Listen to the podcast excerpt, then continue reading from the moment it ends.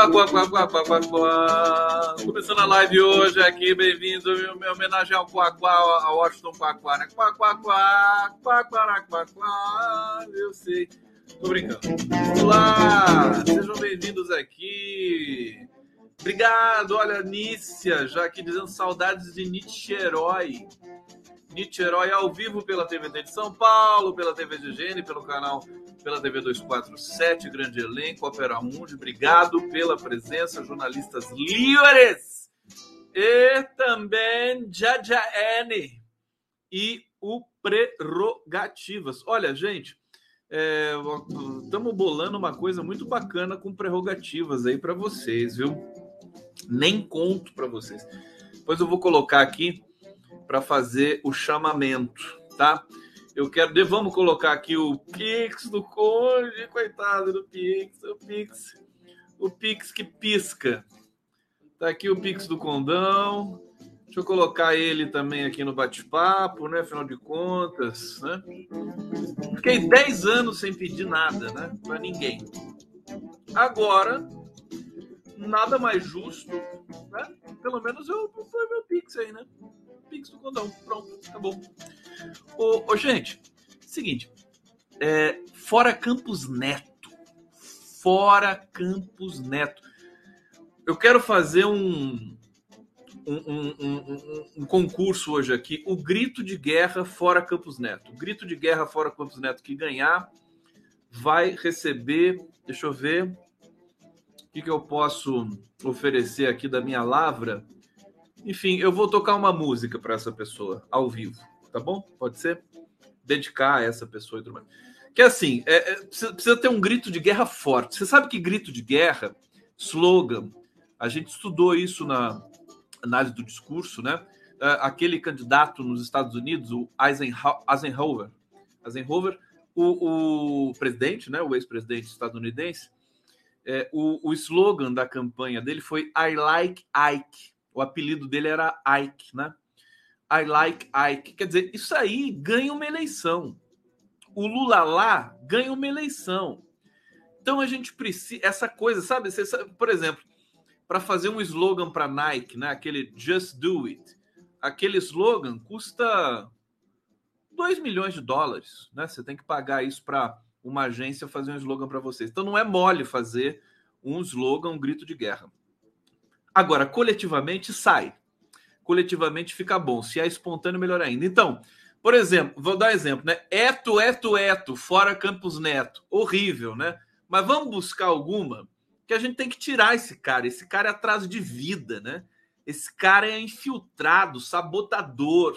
É uma questão de soberania nacional, né? Então, eto, eto, eto, fora Campos Neto. Mas não pode ser eto, eto, eto, eto é feio. Tem que ser outra coisa que termine em eto sei lá, né? Bom, vamos pensar comigo? Fora Campos Neto? Vamos nessa então! Me ajudem, me ajudem. Socorro, socorro. Ainda Bittencourt tá rachando o bico aqui. Para Maria Maia. Vânia Maia. Fora Campos Neto. Tani Lourenço, Conde, estou em área Sete Lagoas, Minas Gerais. Parabéns. Sensacional. Slava Stalin. Como assim? Não entendi nada. Aqui, eu veto Campos Neto, ó, tá chegando. Ó. Eu veto Campos Neto. Ah, é, eu fico, fico louco. A coisa da linguagem me deixa maluquinho. Olha só, vamos ver o que mais que tem aqui. O J. Galindo tá aqui. Conde, fala do Tribunal de Haia pedindo a prisão do Putin consequências. Posso falar. Posso falar. Fazer que nem nos filmes do Tarantino, né? Fa Tribunal de Haia pedindo a prisão do Putin em consequências. Pronto, vamos para que o filme do Tarantino é assim, né? Vocês lembram daquela cena que é uma turma? O Lenny Streck adora uma turma. Vou fazer uma brincadeira com ele. É, a uma turma tá com overdose, né? Aí o, o John Travolta leva a uma turma para casa do traficante lá, que é como é que é o nome daquele cara? Aquele cara muito engraçado. É uma das cenas mais espetaculares do cinema, né? Aí eles, eles vão dar uma injeção de adrenalina no coração da uma turma, né? E tem que é uma agulha desse tamanho, né? E, e eles têm que fazer isso para acordar uma turma que é a esposa do chefão, do Bolsonaro lá da época, né? Aí, aí, é, o, o, o, John Travolta vai lá, né? Pum, dá, dá injeção de adrenalina no coração dela e ela acorda toda doida assim, né? Com a, com a injeção fincada aqui no peito. Aí o, o cara fala para ela assim: fala alguma coisa. Ela, alguma coisa. é muito bom. É muito bom. disso? Olha, vá de retro. Tá chegando uma. Tá chegando slogan novo aqui. Deixa eu ver, não posso perder. É, Campos Neto, fora Campos Neto, Bozocida. Vá de retro, Campos Neto.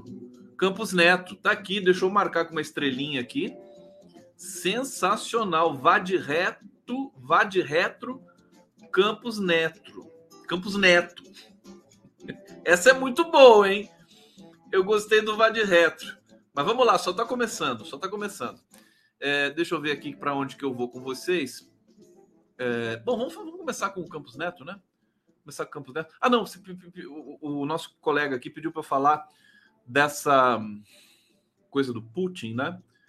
É, Putin foi declarado como é que foi a história mesmo? Pediram para pediram a prisão do Putin, né? Você sabe, Tribunal Internacional, né?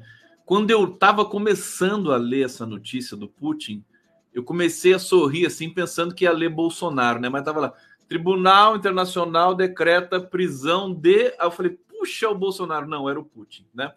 Ou seja, mais uma fraude aí da, de todo esse universo ocidental da russofobia, né? Uma coisa tão nojenta, né? Tão feio tudo isso. Ó, para vocês terem uma ideia, hoje eu conversei para variar, converso com tanta gente boa, né? O Márcio Postman, é, que é o presidente do Instituto Lula e um grande economista, é, ele disse que, ah, falando da quebra dos bancos, né? Do Silicon Valley Bank, no Vale do Silício, Estados Unidos. Tem o, o Signature Bank também, que quebrou, e tem o Credit Suisse, que também quebrou, e o governo suíço está bancando. É, o, o, o Márcio Postman falou o seguinte: as agências de risco, né? Ele falou, as, as agências de risco. É, olha aqui, o papo é reto fora Campos Neto. Olha que bacana que está chegando aqui. Campos Neto nunca foi o predileto. É tudo com eto, né? Botou eto, né? Deixa eu ver aqui. Já vou voltar aqui no concurso do nosso grito de guerra, hein? É... Bom, vamos voltar lá. O, o, o Postman disse assim: desde 2008, na crise do Lehman Brothers, as, as agências de risco, Standards Poor's, né? Essas agências que calculavam o risco Brasil e tudo mais, é, índice de investimento, né, grau de investimento, elas caíram na, na, na falta de credibilidade, né, porque nem, nenhuma previu a quebra do Lehman Brothers e, e, e, daquela quebradeira geral de 2008, né? Elas não têm realmente não têm credibilidade. São agências que são financiadas pelos próprios donos do dinheiro, né? São os próprios investidores, financistas e tudo mais. Então não tem como você ter credibilidade. E aí o, o, o, o Márcio Postman falou que tem um, um, problema adicional agora, que são as auditorias. Então, as auditorias também é, é, ficcionalizaram os relatórios, né? não anteciparam que os bancos estavam à beira da, do colapso. Né? No caso do, do Credit Suisse é diferente porque já estava sem credibilidade faz tempo esse banco suíço. Meu dileto, aqui apareceu aqui, meu dileto Ai, ai, Campos Neto não tem eco. Espera aí que eu vou falando e vou fazendo as intervenções aqui. Então, só para comentar essa questão do, do, Putin, né? Isso é mais uma jogada, é mais, é mais uma fraude, né? De, dessas dessas é, é, instituições internacionais, Tribunal Internacional foi que pediu a prisão do Putin, foi isso mesmo? É, que são pau-mandados dos Estados Unidos, entendeu? Nada vale direito nesse negócio aí. É uma coisa, é, é um tédio muito grande. Propaganda, né? Escandalosa, cobertura da guerra da Ucrânia é uma, uma das piores desgraças que eu já vi na face dessa terra. BBC, Reuters, é, é, toda a imprensa, está, até a imprensa estadunidense é um pouquinho menos pior do que a europeia no que diz respeito à guerra da Ucrânia. Porque a imprensa estadunidense ainda escuta lá alguns especialistas, o, o próprio grande é, especialista em guerra e estratégia nos Estados Unidos, que é o, é o. Agora vou esquecer o nome dessa praga. Está com quase 100 anos de idade. É...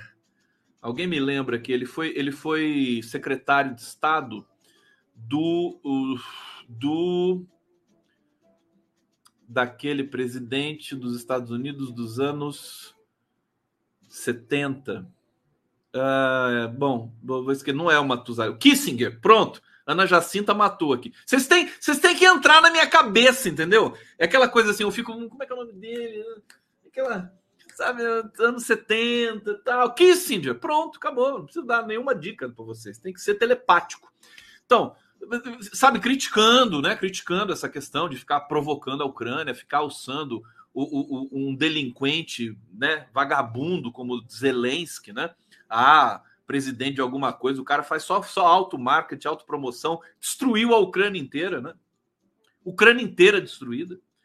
É, enfim, esse é, é, lamentável demais tudo isso, né? E a Europa subserviente. Bom, só para comentar a questão do Putin. É, não vai adiantar nada. O, o, o, o Portman me disse, quer dizer, o, sanções contra a Rússia não adiantou nada. O PIB russo caiu, mas não caiu tanto como as pessoas estavam falando. Caiu acho que 2%, 2,63%.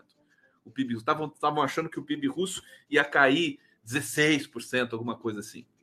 Não foi. O rublo, a moeda russa, ficou mais forte. O, o, o, a Rússia vai produzir mil aviões.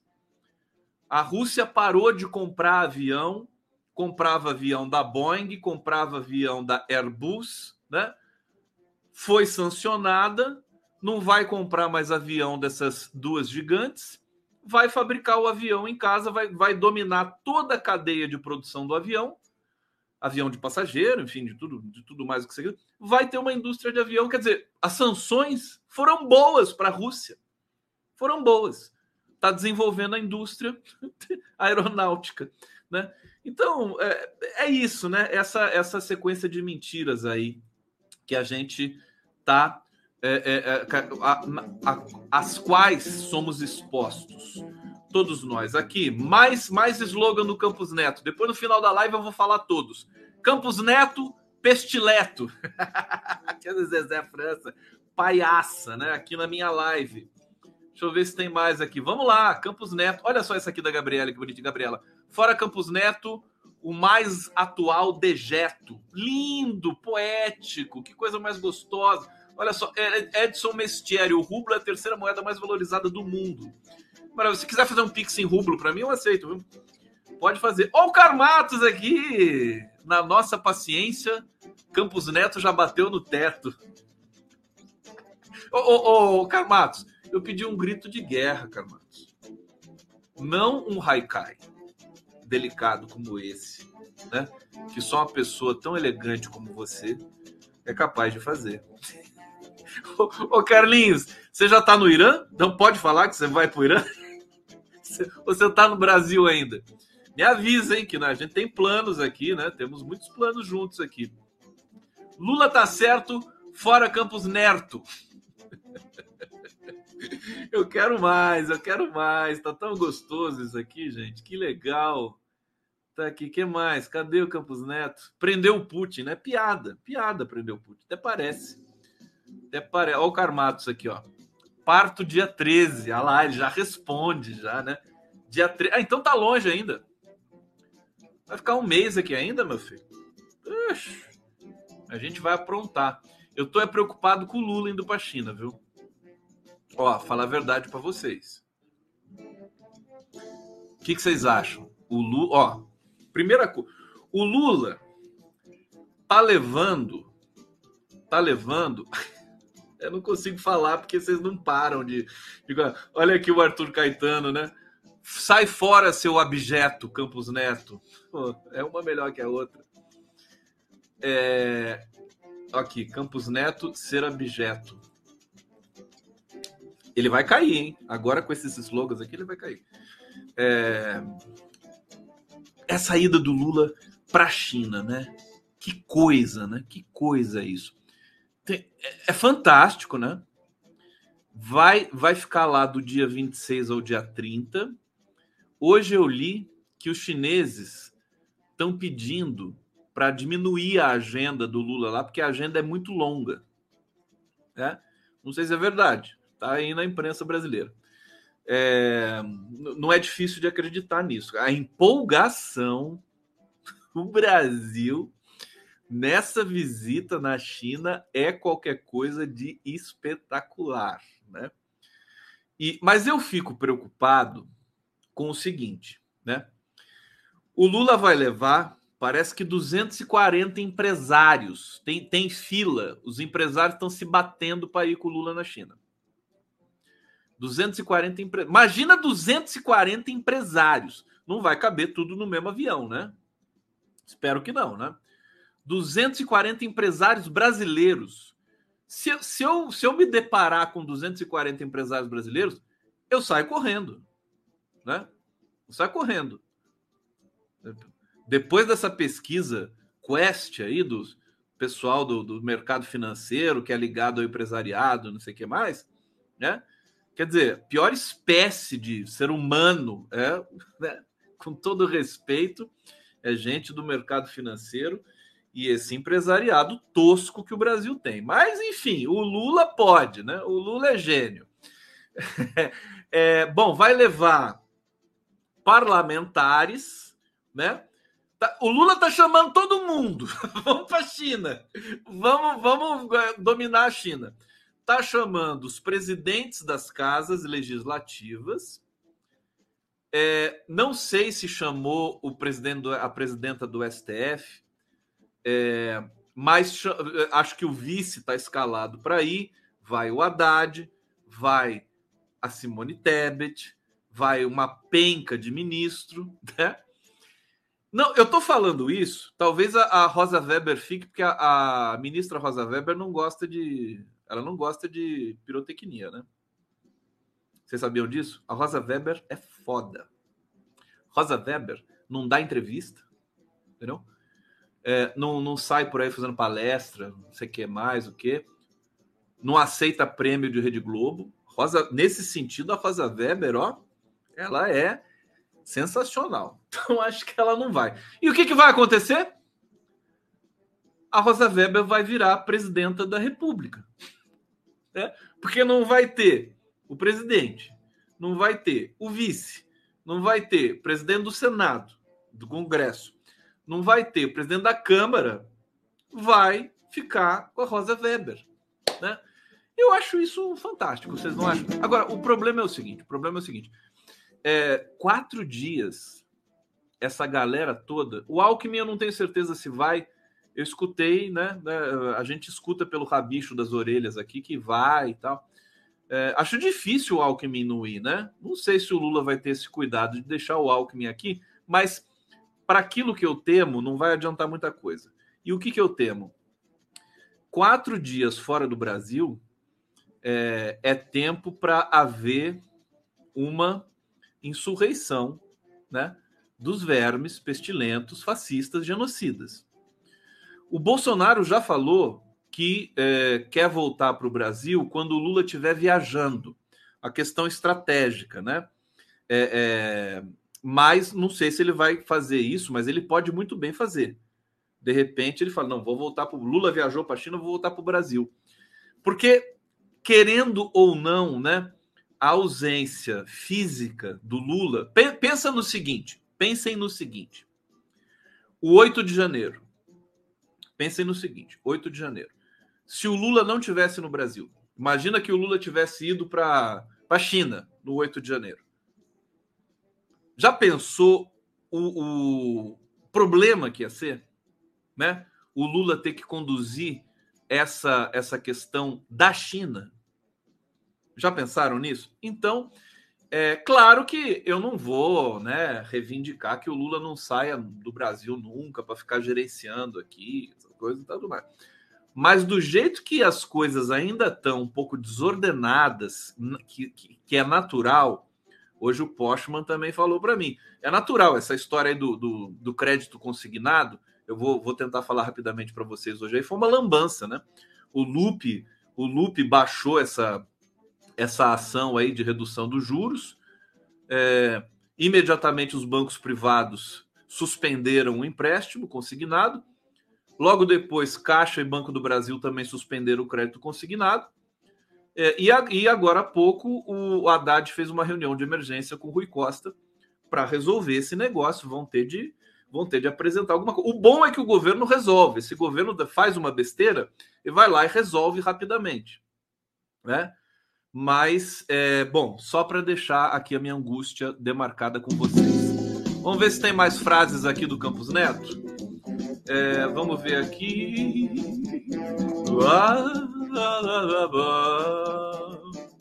Deixa eu ver o que mais. Lula com seu veto fora Campos Neto. Para eliminar o teto, tira o Campos Neto. Exibe, meu filho. Vá de reto Campos Neto. Onde botar uma lista de gritos de guerra. Conde fica dando ideia quadrilha nominável. Eu ver aqui. Xandão cuida da baiuca, Gustavo Conde. Será que o Xandão cuida? Tomara, né? Tomara que cuide. Não sei, não.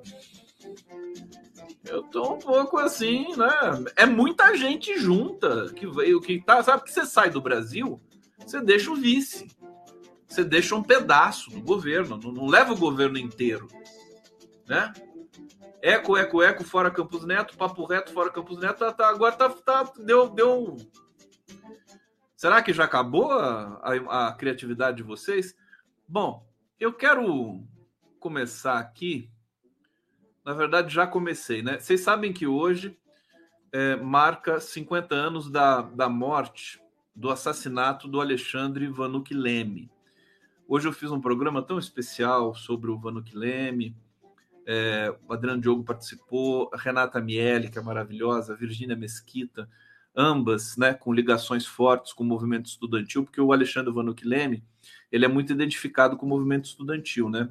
e mais o Adair Rocha, e, eu, e, e houve uh, uma missa né, na, na, Catedral da Sé, agora há pouco. Deixa eu lembrar aqui, porque um grupo tocou na Catedral da Sé, e eu quero lembrar o nome do grupo, porque eu vou botar um pouquinho aqui para vocês. Apresentação do coro Luther King.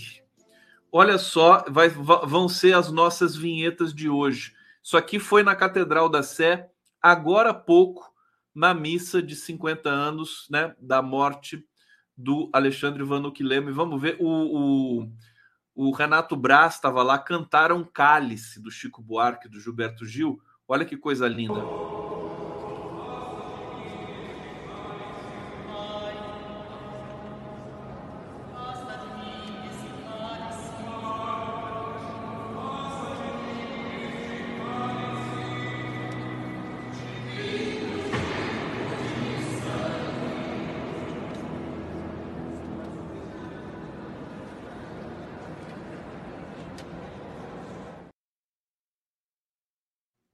Emocionante, né?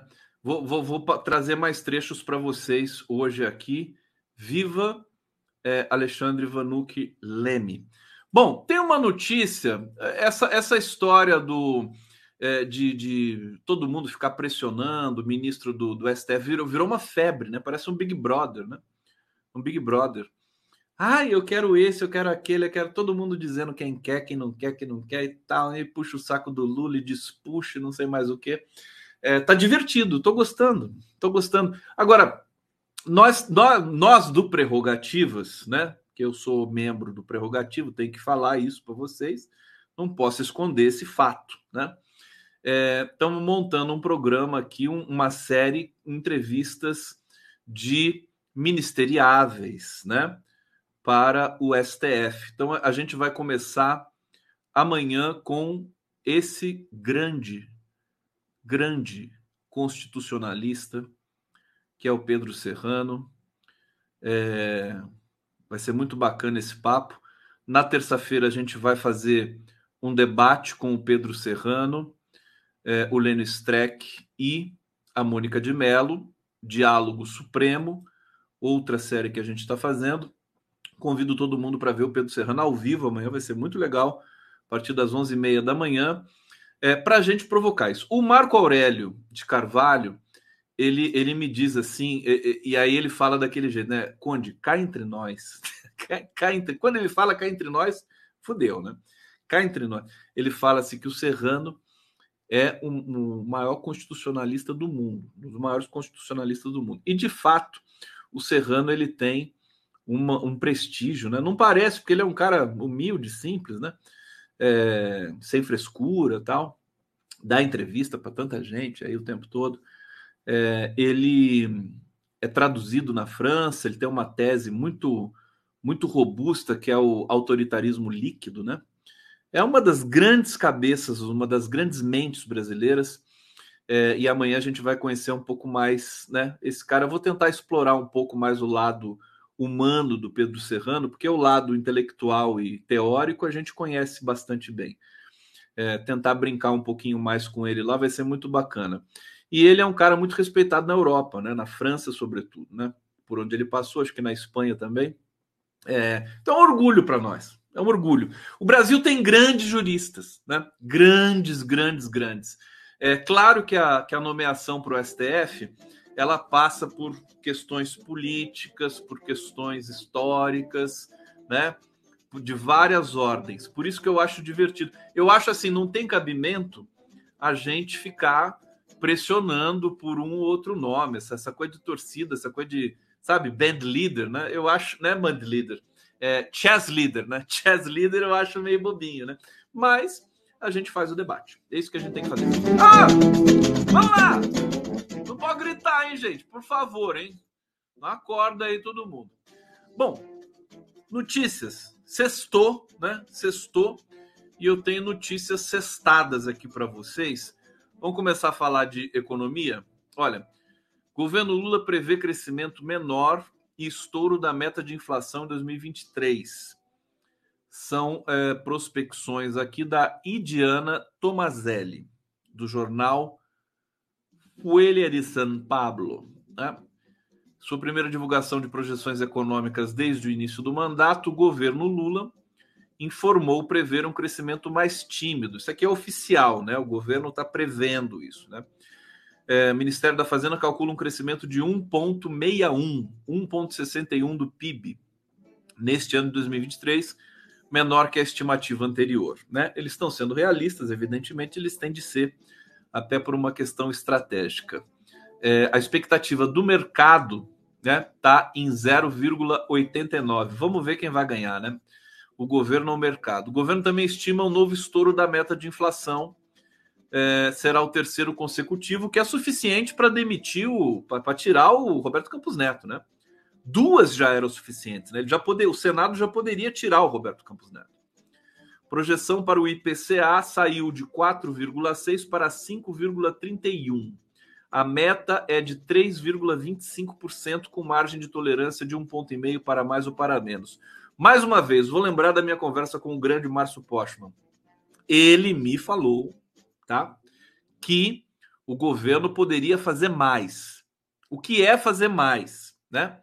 É, daqui a dois dias, salvo engano, tem a reunião é, dois dias não, porque seria domingo, né? Não sei se é segunda-feira. É, eu sei que no dia 21 e 22 é a reunião do Copom, Comitê de Política Monetária.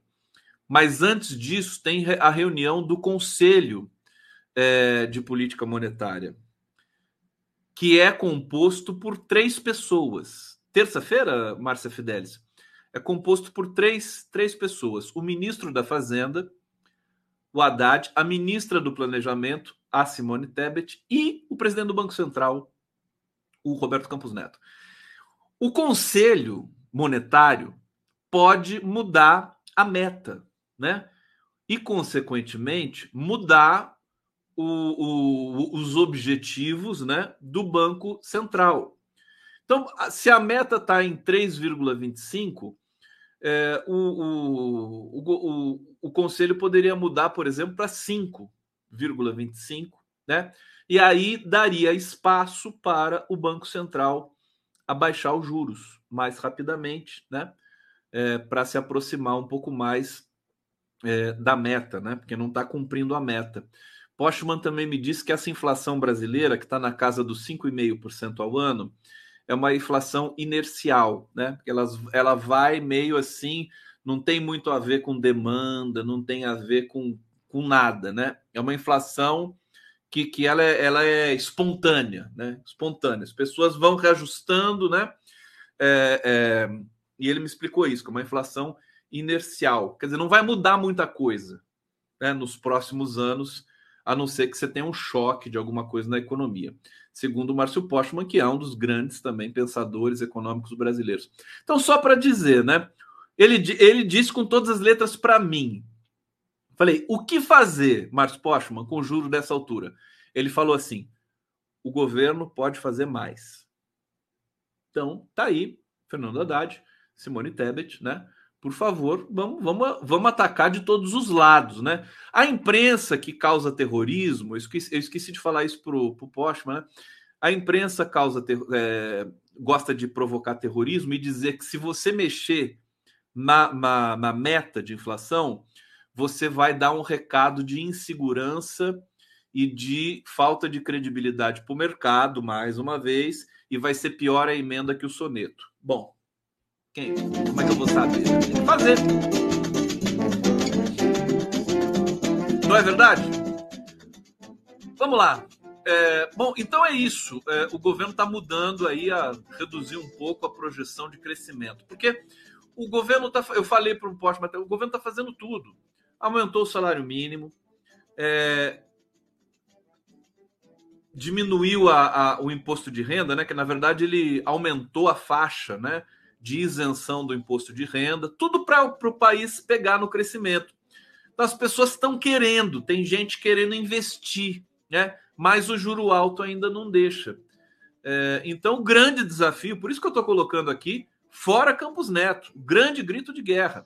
Então, no dia 21, o CMP, é, que é a Central é, de Movimentos Populares, que é presidida pelo Raimundo Bonfim, eles vão às ruas, vão em Brasília, né?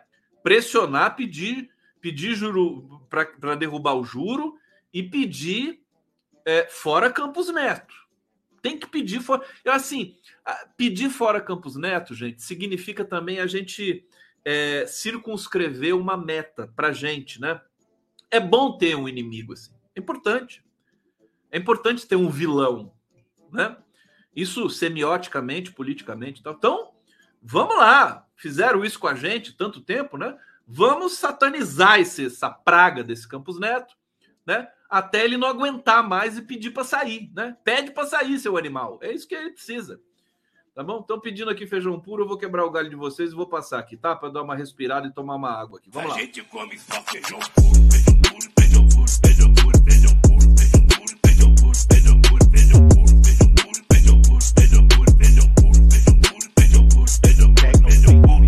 e a gente não come um taquinho de carne. O clássico feijão puro, né? Daqui a pouco vai ter direito autoral desse feijão puro aqui. Deixa eu agradecer a audiência de vocês. Canal do Conde, TV 247, Opera Mundi. Sexta-feira o pessoal tá meio assim, mais para lá do que para cá. Mas a gente não desiste nunca, não é verdade? É hora do Pix também, hein? Vamos lá, esse Pix aí, sem vergonha isso, dá. Vamos botar a vinheta do Deixa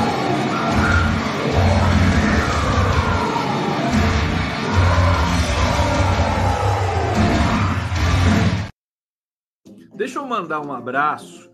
Quero mandar um, abraço para o uh, Marco Antônio Melo. Me escreveu uma mensagem super bonita aqui. Deixa eu ver se eu consigo ler a mensagem do, do Marco Antônio Melo. Olha só. Conde, assisto você toda noite às 23 horas. Parabéns, você é um cara alto astral, sangue bom, um cara de esquerda, de bem com a vida. Não durmo sem assistir você. É, é, fiquei feliz que você mora em Caçapava, mora em São José dos Campos. Eu e minha esposa queremos te conhecer. Abração. Obrigado, Marco Antônio Melo. Um, um abraço para você, para a família aí, pelo carinho. Eu sempre recebo é, mensagens super carinhosas aqui e, às vezes, e eu, eu preciso começar a citar mais, né? E eu quero contar uma história para vocês também. Hoje me liga, né? O, o, Chico Batera, né? Chico Batera, que é o percussionista do Chico Buarque. É, e um dos grandes bateristas da história brasileira, tudo mais. Vai fazer, acho que não sei se ele já fez 80 ou vai fazer 80 anos agora. Aí ele falando assim: Ô Conde, eu não te reconheci lá no show do Chico.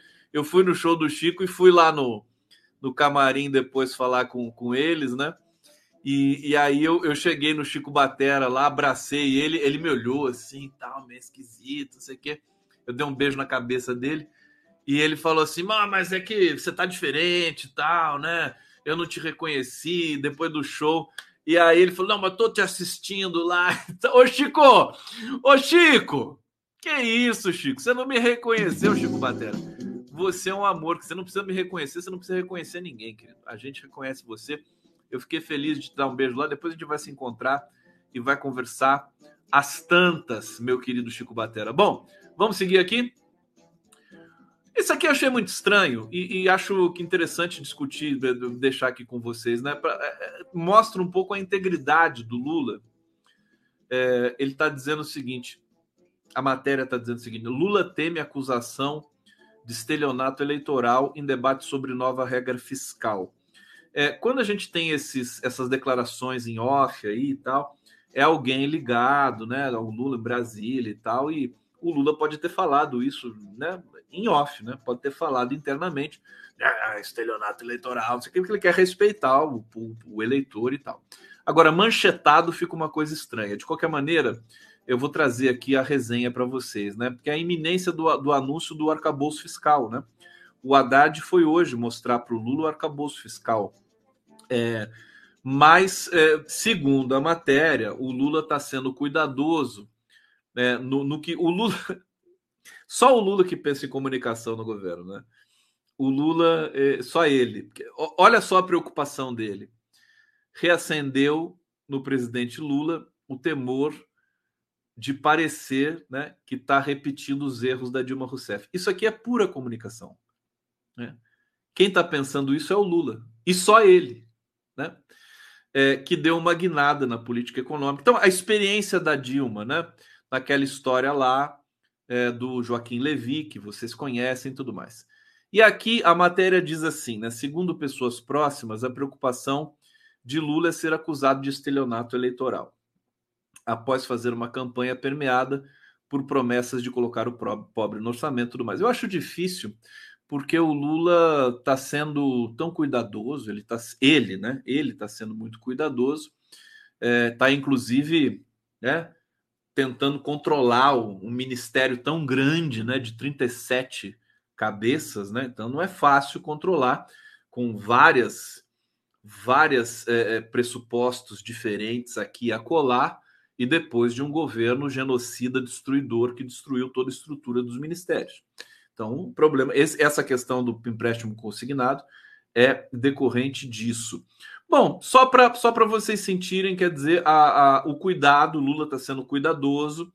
É, o arcabouço fiscal está todo mundo muito curioso para saber. O Haddad não deixou vazar de jeito nenhum. Ele disse hoje que se o Lula autorizasse, ele iria divulgar o arcabouço fiscal para começar a discutir com o Congresso, né? Vão querer mexer aqui, mexer ali, tudo mais. É, segundo a Simone Tebet, é um, um uma âncora fiscal que vai agradar o trabalhador e o, o empresariado e o mercado financeiro, eu acho difícil, mas como a gente não viu, né? Eu não sei, falei para o Postman, eu não sei até onde vai a criatividade do Haddad, né? Eu não posso subestimar, porque o cara é uma potência, então ele pode ter encontrado é, uma fórmula muito especial, embora ninguém possa acreditar que o novo arcabouço fiscal vai ser um elixir né, que vai resolver todos os nossos problemas. Não, é para dar uma segurança na questão do gasto do governo. É, mas interessante, né? Eu acho que quis destacar assim: quem, quem se preocupa com a comunicação, o marqueteiro do governo é o Lula. Ele é o marqueteiro, ele é o gerente, ele é o executor. Tá meio sobrecarregado, Lula, né? Não tá. Eu acho que alguém tem que disso com ele, meu Deus do céu. É muita coisa. Para um homem só, meu Deus. Olha lá, o, o Carlos Loureiro está dizendo criatividade. Criatividade. É, eu deleto Campos Neto. Gostei, gostei. É, vamos lá. Gostei. Tem mais Eto por aí, né? Eu, eu sou fã do Jared Leto, fora Campos Neto. Vocês conhecem o Jared Leto? O, ator, né? Que faz o Moebius, né? Mo, Mo, Mobius. Mobius. Esse cara é fantástico, um dos melhores atores que eu já vi na minha vida. Sou fã desse cara, o Jared Leto. Fora Campos Neto. Deixa eu ver aqui. Não tem mais. Aqui, BC Funesto. Fora Campo Nesto. Só se for Nesto, né? Porque não vai rimar, meu filho. A Zezé França tá aqui. Lula eu faz tudo e pensa em tudo. Ele é demais. E ainda vai lá e ainda faz janta para Janja, né? Ainda cozinha, né? Lava, passa. O Lula é uma coisa assim insuportável, né? Eficiente, tudo mais. Bom, uma coisa assustadora agora para vocês, né? O que está acontecendo? Deixa eu primeiro mostrar uma foto aqui para vocês, que eu peguei aqui com todo carinho. Olha só isso aqui, me digam o que, que vocês pensam quando vocês veem essa foto. Não vale falar, não vale falar baixo calão, tá, gente? O que, que vocês pensam aqui? Olha que bonito, ó. Quantos? 12 homens brancos, né? Truculentos, machistas, misóginos, feminicidas, né? com a foto de um genocida torturador ali. Né? Que coisa fantástica. Bom, esse pessoal se reuniu hoje para definir candidaturas a prefeituras em 2024. Vocês estão entendendo o negócio? Estão entendendo? E assim, é, nós temos que tomar cuidado, né? Vamos tomar cuidado, né?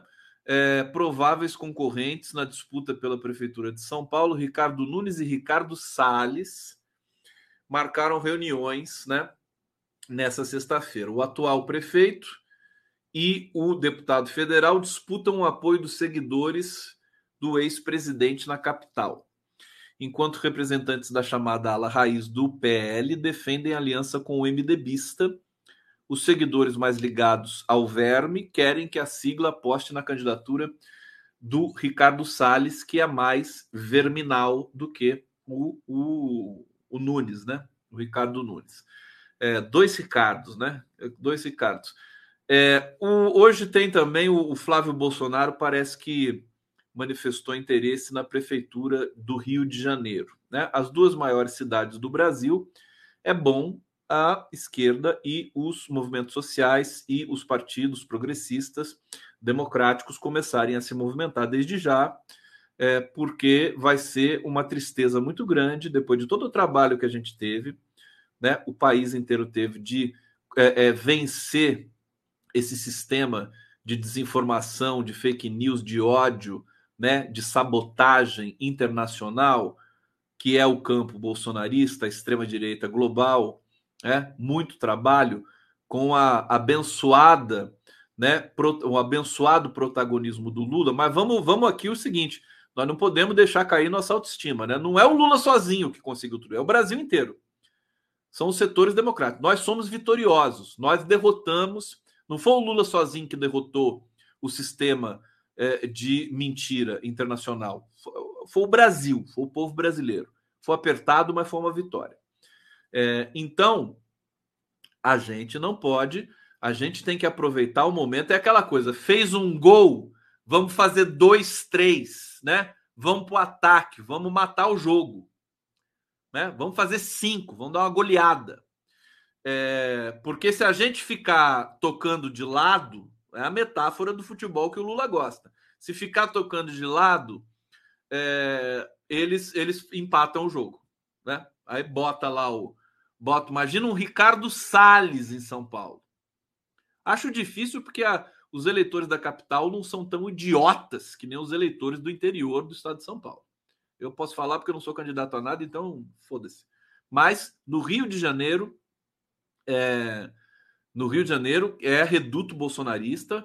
O Eduardo Paes já está se movendo e se preocupando. Ele é um cara muito habilidoso, mas não dá para subestimar é, um Flávio Bolsonaro ali, candidato à Prefeitura do Rio. Então, acho que é bom a gente não subestimar os adversários, né? Embora isso não signifique que a gente perca confiança e tudo mais, não é nada disso, mas não subestimar E, e assim, já que não existe comunicação na esquerda, só o Lula que faz isso, marketing político, nós precisamos criar, emprestar, oferecer algum tipo de marketing político para essas figuras, né? O Boulos é do PSOL. O PSOL já tem. O PSOL é menos ingênuo que o PT no marketing político, porque o PSOL já domina mais as redes, sabe, né, se mover ali dentro. O Boulos tem as redes muito fortes, né? Então, é, nesse sentido, em São Paulo a coisa está mais equilibrada. Agora, no Rio de Janeiro, a gente vai ter de se movimentar muito bem, né? Vamos ter de se movimentar no Brasil inteiro. O que, que vocês acham? Não é isso? Não é verdade? Hein? Deixa eu ver. Caroline Rodrigues está dizendo aqui: Conde, eu e minha mãe te amamos. Pronto, está resolvido. Você e a sua mãe, Caroline, então pronto, então vamos casar uma vez, né? Já está tudo, ah, todo mundo conquistado. Tô brincando, obrigado, viu? Que coisa fofa que vocês são, meu Deus. É, aqui, Guilherme Barbosa. Conde, você não ia morar no Rio em 2019? Ia e fui. Eu fui morar no Rio em 2019, mas eu voltei.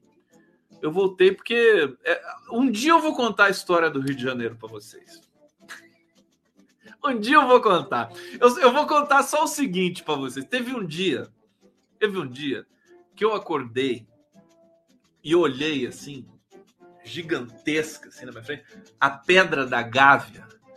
A pedra da Gávea ameaçadora. Assim. Eu falei, meu Deus, essa pedra vai cair em cima de mim.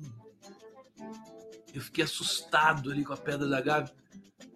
Falei, não, não posso mais ficar aqui. Foi mais ou menos isso, viu? Mais ou menos isso. Tem gente me xingando aqui? Olha só, que bom. Eu adoro quando me xingam. Eu até faço questão de colocar na tela. Ó, Vera Lúcia, cara, tu é muito chapa branca, que vergonha. Uh, querido, você tem certeza? Você achou isso? Olha, o governo não acha, não, viu? O pessoal lá não gosta de mim, não, viu? Não, sei por que, que você, você perdeu alguma coisa, minha filha. Tenta assistir mais um pouco, talvez você entenda. Daniel Rodrigues de Lima está dizendo aqui: a Nuclep está só no segundo dia de greve. É, uma diretoria Bolsonaro, uma diretoria Bolsonaro, onde ficam coagindo trabalhador a furar a greve se utilizando do poder para vender a imagem de uma boa gestão. Os trabalhadores querem mudança. SOS Nuclep. Nuclep é agência nuclear brasileira? O que é Nuclep, gente? Deixa eu ver aqui que eu não sei. Nucle, Nuclebras, né?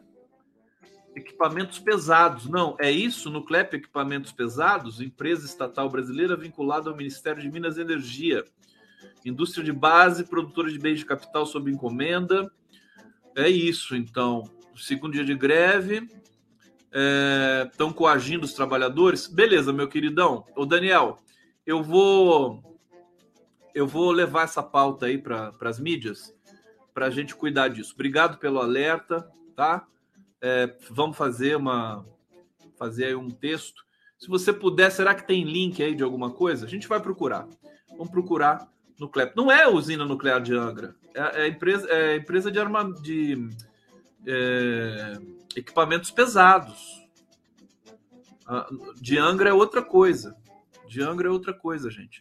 Confiram aí para mim, me digam, vai por favor, confiram para todos nós aqui. Bom, tá dito aqui essa questão. Vamos falar da, do arcabouço. Hoje eu conversei, eu quero, quero falar também do Rio Grande do Norte. Vou falar do arcabouço rapidinho. Primeira coisa do arcabouço é o seguinte: arcabouço é um nome infeliz, né? Por que, que começaram a falar arcabouço, né? Eu me lembro de muito ministro. É, é, acho que é síndrome do, do, do, STF, né? Os ministros do STF costuma, costumam invocar muito esse termo arcabouço teórico, né? Eles falam muito de arcabouço teórico. Eu acho que é, a política está tão impregnada de judicialismo acabou emprestando esse termo do, do STF, do mundo jurídico, para a economia. Arcabouço fiscal é um nome feio. Âncora também é feio. Né? É tudo feio! Tudo feio! Eu detesto tudo isso! Coisa horrorosa!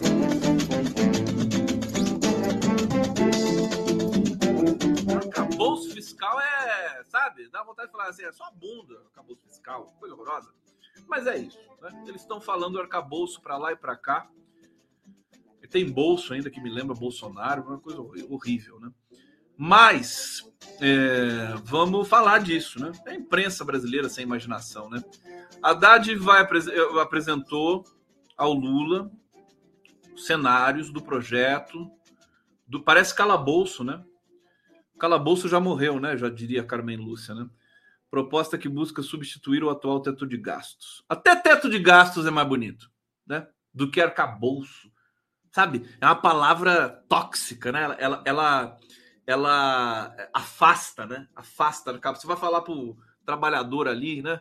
Ah, não, você está acompanhando o arcabouço fiscal? Ah, uma merda, arcabouço fiscal. Eu já saber de arcabouço fiscal. É, está na mão dele, a decisão é dele, diz o Haddad, né? A Fazenda cumpriu seu cronograma. O Lula, o Lula pediu para acelerar, né? O Lula botou o Haddad. O Haddad está sem dormir faz três dias. Tá? Só eu sei esse negócio aí é, fazendo cumprir seu cronograma. Vamos entregar cenários e ele encaminha. Chegar no Ministério após a reunião do Conselho Nacional de Política Energética. É, reunião dessa tarde teve o, o, também o Alckmin, a Tebet, a Esther Dweck e o Rui Costa. Rui Costa. Aê! A ideia é, é que esse mecanismo evite um descontrole das contas públicas todo mundo já está cansado de saber isso, disso, né? Vamos falar dos do juros do. Então vamos, vamos, ficar atento aqui. O Márcio Postman está curiosíssimo, né? Eu tô doido para saber o que, que tem nesse arcabouço fiscal. Ninguém sabe. Eu falei para vocês aqui que o Haddad só escreveu em papel, lápis, papel, caneta, triturador, lápis, papel, caneta, triturador, para não ter zap, para não ter nada, para não vazar, né? Senão seria uma hecatombe com essa imprensa terrorista que nós temos e com a habitual sabotagem de Brasília com relação a governos populares progressistas. É, bom, Haddad, então tá, vamos ficar atento aqui. Logo que tiver uma notícia mais concreta sobre o, esse, esse, esse mecanismo, que eu não vou chamar mais pelo nome dele, que eu fiquei horrorizado agora, a gente vai dar para vocês aqui. Bom, o Haddad e o Rui Costa se encontraram hoje para é, não sei se foi hoje ou se vai ser segunda-feira, é, a suspensão do crédito consignado, né? Muita gente reclamou comigo aqui nas lives que eu fiz para aposentados pensionistas do INSS. É, o ministro da Casa Civil, Rui Costa, chamou Haddad para uma reunião na segunda-feira. Vai ser segunda-feira, então, a fim de discutir uma solução. Auxiliares de Haddad querem que o presidente Lula intervenha para evitar que esse segmento da população fique desassistido. Vai, vai intervir, vai fazer intervenção e vai rolar. É, então é isso. A reação dos bancos ocorreu um dia após a publicação de uma resolução do Conselho Nacional de Previdência Social do Diário Oficial da União. Os conselheiros aprovavam, aprovaram proposta do ministro do Trabalho e Previdência, que é o Carlos Lupe, que reduziu o teto dos juros do consignado para os beneficiários do INSS de 2,4 para 1,7.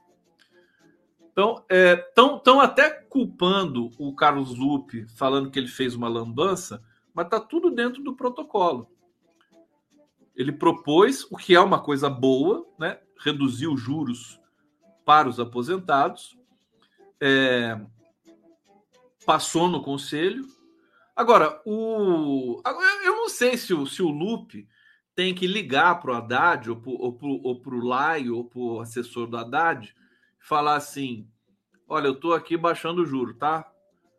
Acho que é ossos do ofício também, né? Não dá para não dá para 37 ministros saberem tudo que todos os ministros estão pensando ao mesmo tempo, né? Os ministérios precisam mandar, né? Aí, se der algum BO, resolve. Eu acho que está dentro do, do previsto, não dá para fazer muito drama com relação a isso também. Foi a opinião também que o, que o Postman me passou hoje. Eu, sempre que eu entrevisto alguém, a entrevista é muito boa, vocês sabem disso. Eu cito a pessoa aqui, né? A pessoa fica meio entronizada em mim, né? Postman, né? O pensamento dele vai, me habita, e aí eu tenho que citar. Eu não sou, não sou plagiário, né? São as ideias do Postman. Carlos Loureiro tá falando aqui, ossos do orifício, né?